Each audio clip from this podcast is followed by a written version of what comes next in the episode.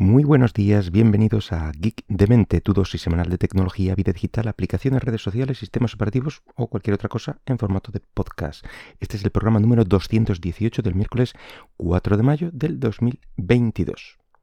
Yo creo que el tema de moda, mm, al menos aquí en, España, eh, te interesa o no la tecnología, es, eh, es que los dispositivos móviles de ciertos políticos, como ha resultado el presidente del gobierno también, entre otros, pues estaban infectados por el spyware Pegasus. Y, claro, todas las noticias se han llenado de Pegasus por aquí, Pegasus por allá. Así que vamos a intentar ver de qué se trata este programa y qué se sabe hasta ahora sobre los móviles infectados con él, etc. Eh, este software, Pegasus, eh, no es nuevo, se conoce ya desde hace unos cuantos años de hecho, yo ya tenía ciertas notas y apuntes guardados de hace un año más o menos, esperando el momento pues de darles eh, un poco de forma y hablar de él. Y mira tú por dónde pues ha llegado, ha llegado ese momento. Lo que tiene de, de, especial Pegasus es que es realmente sofisticado a la hora de tomar el control del dispositivo y aprovechar su contenido para obtener todos los datos eh, posibles de la, de la víctima. Entre sus virtudes eh, se encuentra que da lo mismo el sistema operativo, es decir, que afecta tanto Android como iOS por igual.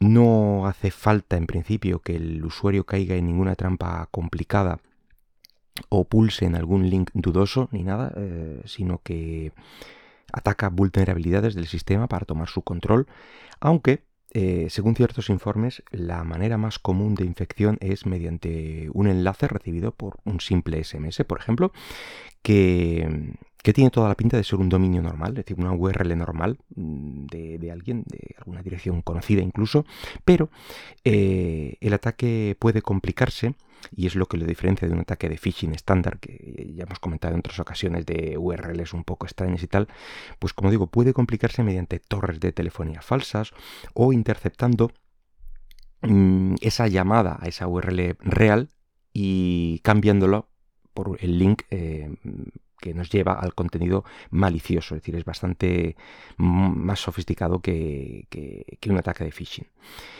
Y bueno, lo que produce la, infección es que se apodera del, almacenamiento del dispositivo. Así que eh, toma el control y puede recoger fotografías, eh, correos, mm, el historial de llamadas, eh, conversaciones en aplicaciones de chat, sea la que sea, o la actividad, por ejemplo, de redes sociales. Además, eh, y quizás sea el punto más eh, peliagudo, es capaz de activar los micrófonos para escuchar conversaciones o rastrear la ubicación de la víctima por medio de, del GPS, lo cual es bastante peligroso. la verdad es que es el típico spyware que podemos ver en las películas de espías, pero en la vida real, pues eso, vivito y coleando y, funcionando. Eh, este software fue creado hace años por la empresa israelí NSO y la teoría dice que solo se venderá a gobiernos y agencias gubernamentales con el objetivo de combatir el crimen, el terrorismo, etcétera. Aunque evidentemente esto genera muchas dudas y a la vista de los últimos acontecimientos claramente pues no se cumple. Evidentemente tanto Google como Apple que son los sistemas ah, que son susceptibles de ser atacados, no se quedan quietos y van parcheando periódicamente los errores críticos que encuentran y que son los que aprovecha Pegasus. Aunque, bueno, pues los parches tardan en llegar a los usuarios, eso ya es conocido, eh, a veces ni llegan, simplemente con la siguiente actualización del sistema operativo. Y además Pegasus eh, a su vez pues va adaptando y encontrando nuevos fallos que aprovechar para para instalarse, por así decirlo. Por lo cual hace mucho más difícil su detección que si solo usara un único exploit. Además eh, de que deja muy pocos rastros en el dispositivo y encima mm, con los pocos rastros que deja, intenta borrar la mayoría, como los registros de los procesos que se ejecutan y cosas por ese estilo. Realmente es un spyware muy, muy sofisticado. Lo bueno, entre comillas, vamos a decir, que tiene que tiene este software, este, este Pegasus, es que no es un virus ni nada que te vaya a llegar a ti en principio, salvo que seas, bueno, pues una persona de cierto interés para algún gobierno o, agencia, es decir, que se trata siempre de un ataque dirigido y, muy personal. Eh, al no ser algo de, riesgo masivo, no existen tampoco unas herramientas generalizadas que indiquen que un dispositivo está o ha sido infectado con este spyware. Lo más parecido a una herramienta de, pues eso, de, detección es, eh, es, una de Amnistía Internacional, precisamente, que disponible en GitHub.